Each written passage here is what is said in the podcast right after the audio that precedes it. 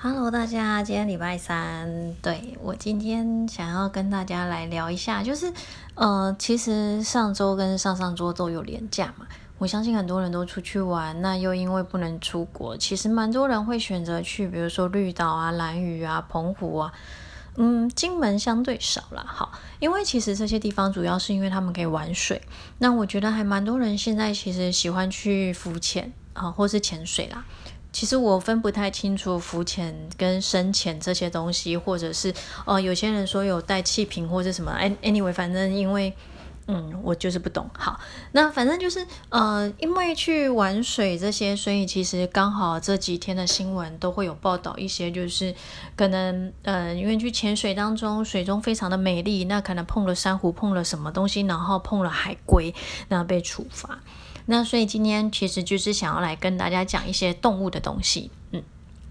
嗯，其实我前周应该是上周吧，其实我日子过到真的有点忘记了，好，反正就应该是上周，我跟一个很漂亮的 model，我们两个去吃饭聊天，他其实非常热爱登山，那前阵子他就有跟我分享说，他去登山的时候，其实登到很生气的事情。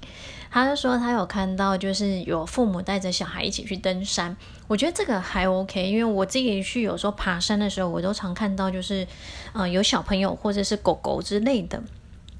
但他生气的点其实在于，就是说，呃，父母带小孩子去登山，并且拿了一个就是像那种捞鱼的网子，很大的一个网子，然后给那个小朋友让他去捕捉蝴蝶。哦，他看到这个真的超生气。他走过去的时候，还就是好像还大声说了一句：“怎么会有父母这样教小孩之类的？”他好像类似的话吧。他非常的生气，因为其实呃，我不知道大家的自然科学好不好了，但是就我来讲，其实我没有很好。但是他跟我讲以后，我就知道他的点，因为其实蝴蝶蛮脆弱的，那你可能碰到它的翅膀之类，它可能就会死掉。嗯。据我先生也是这样跟我讲，好，反正就是有一点自然科学知识的人，他们是这么跟我说的。那，呃，所以你拿了一个那么大的网子给你小孩在山林中捕捉蝴蝶，那不就是在残害蝴蝶吗？那他的想法，他会觉得说，其实这个大自然就是。就是这么美丽，然后各种生物在这里面，那其实我们应该要互相的尊重，互相的保护，而不是这样子。你觉得可能很有趣，但是它的就是蝴蝶的性命就没了。那蝴蝶其实如果它的品种数量一直在减减少的话，当然它也有可能有一天会成为一个绝种的，就是蝴蝶嘛种类。所以其实他看到这一点非常生气。那又加上我最近就是看了一些新闻，就是大家都在讲碰触海龟这件事情。那其实不论是碰触到海龟，或者是稀少的蝴蝶这些，其实它关系到的可能可能啊，就会是我们所谓的野生动物保育法。其实这个法律说老实话，我觉得它规范的东西，嗯，就算你没有看法条，你大概也都可以。猜测得到，因为它主要就是要保护这些野生动物，保有特别是保育类的，甚至是濒临绝种的。那我觉得其实，呃，大家可能没有知道说这种东西的严重性，就是像呃最近新闻真的非常多去碰海龟的啦，哈。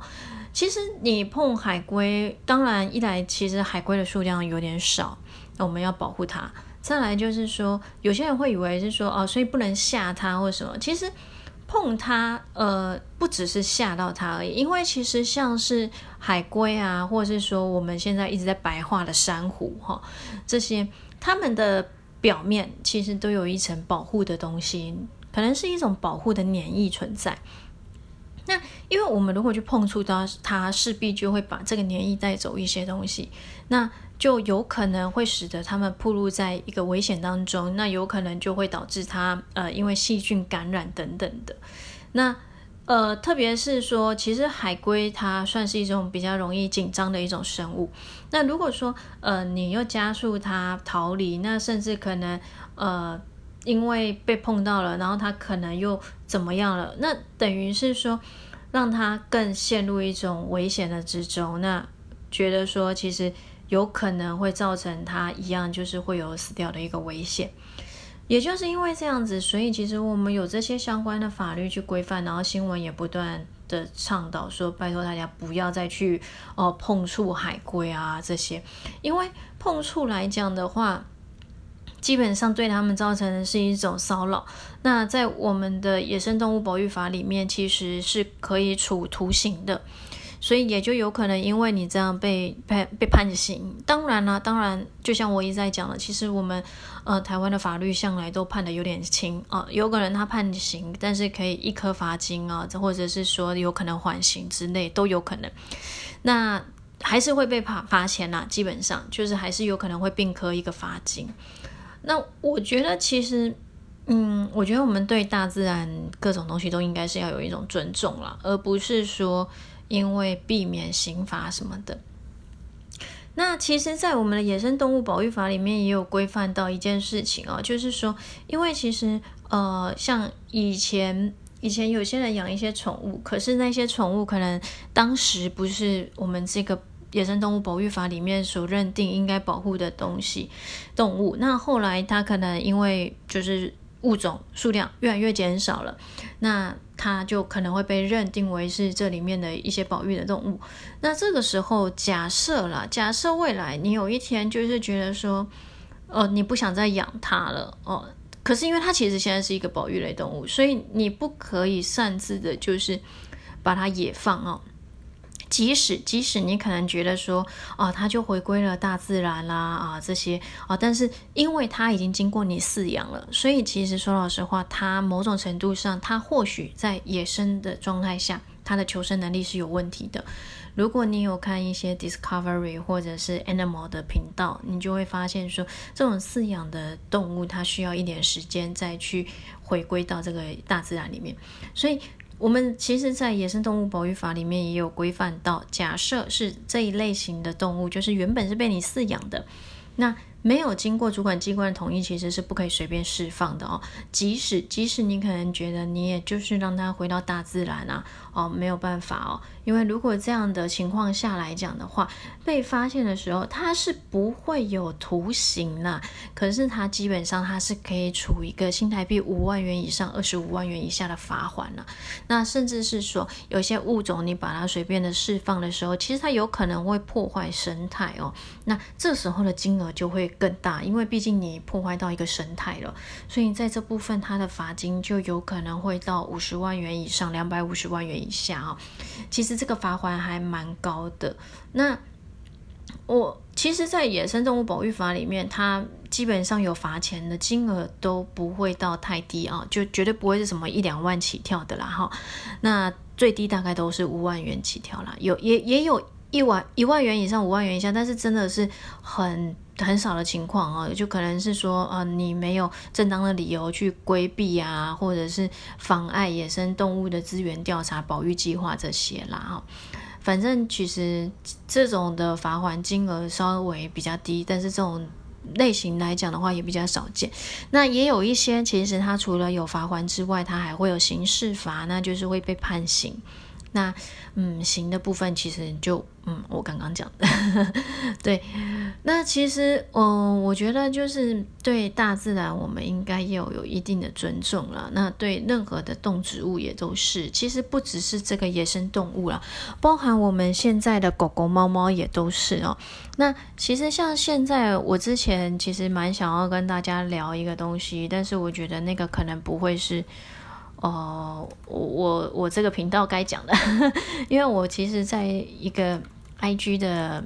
Instagram 上面有跟一个单位合作，那我们有时候会写一些文章，那我比较常去写就是有关于动物的文章，那其实我有考虑说要写这个，就是他们其实呃在国外有在。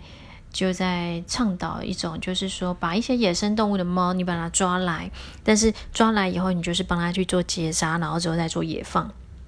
因为说老实话，野生的狗狗、猫猫其实是真的蛮多的啦，这个我不否认。那呃，但是你你如果说完全不管它们，那它们有可能就会生越来越多。可是如果说你把它就是嗯，就是杀掉了。其实很不人道。所以他们其实就是在倡导说，我们捕捉它了以后，帮它做一个结扎的动作，再让它回归过去。那至少它虽然它还是做流浪猫，但是其实它不会再去生更多的流浪猫。那这是我们台湾目前其实蛮多人在做的。那其实更特别的是，其实在国外，他们不只是说把它放回去，其实他们会比较最主要是希望说，今天我把它抓来，然后可以把它就是做结扎之后，让人家来做认养。但是我觉得认养这一块，目前在台湾来讲是稍微有点辛苦困难的，所以我们目前来讲就是说，我们可以把它抓来结扎，以后再把它放回去，那至少不会增加更多的野猫。嗯，那其实如果说有做这样子的。嗯，截杀动作的猫咪，你其实你如果仔细留意，你会发现有些流浪猫它们有被剪耳朵，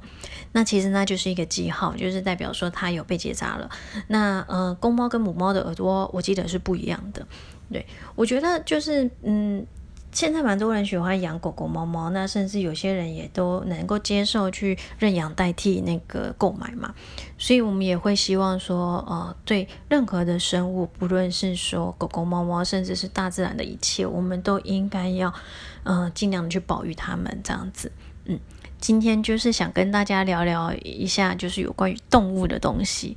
那这可能就比较不会是我们法律什么鬼在聊的啦，嗯，那我们法律什么鬼？我记得我有问过经纪公司这边，他们是说现在就是每周一的晚上九点，嗯，因为九点好像大家还是比较能够接受的一个时间。那如果说你喜欢我们的频道，那记得就是帮我们做个分享吧。当然，主要还可能还是以分享法律什么鬼那边为主吧，因为这毕竟是。我个人的就是乱讲乱分享的一个频道，有的时候真的觉得自己好像没有什么可以为大家带来的一些知识啊。那在那边或许大家可以收获比较多吧。那我们就下个礼拜再见喽，拜拜。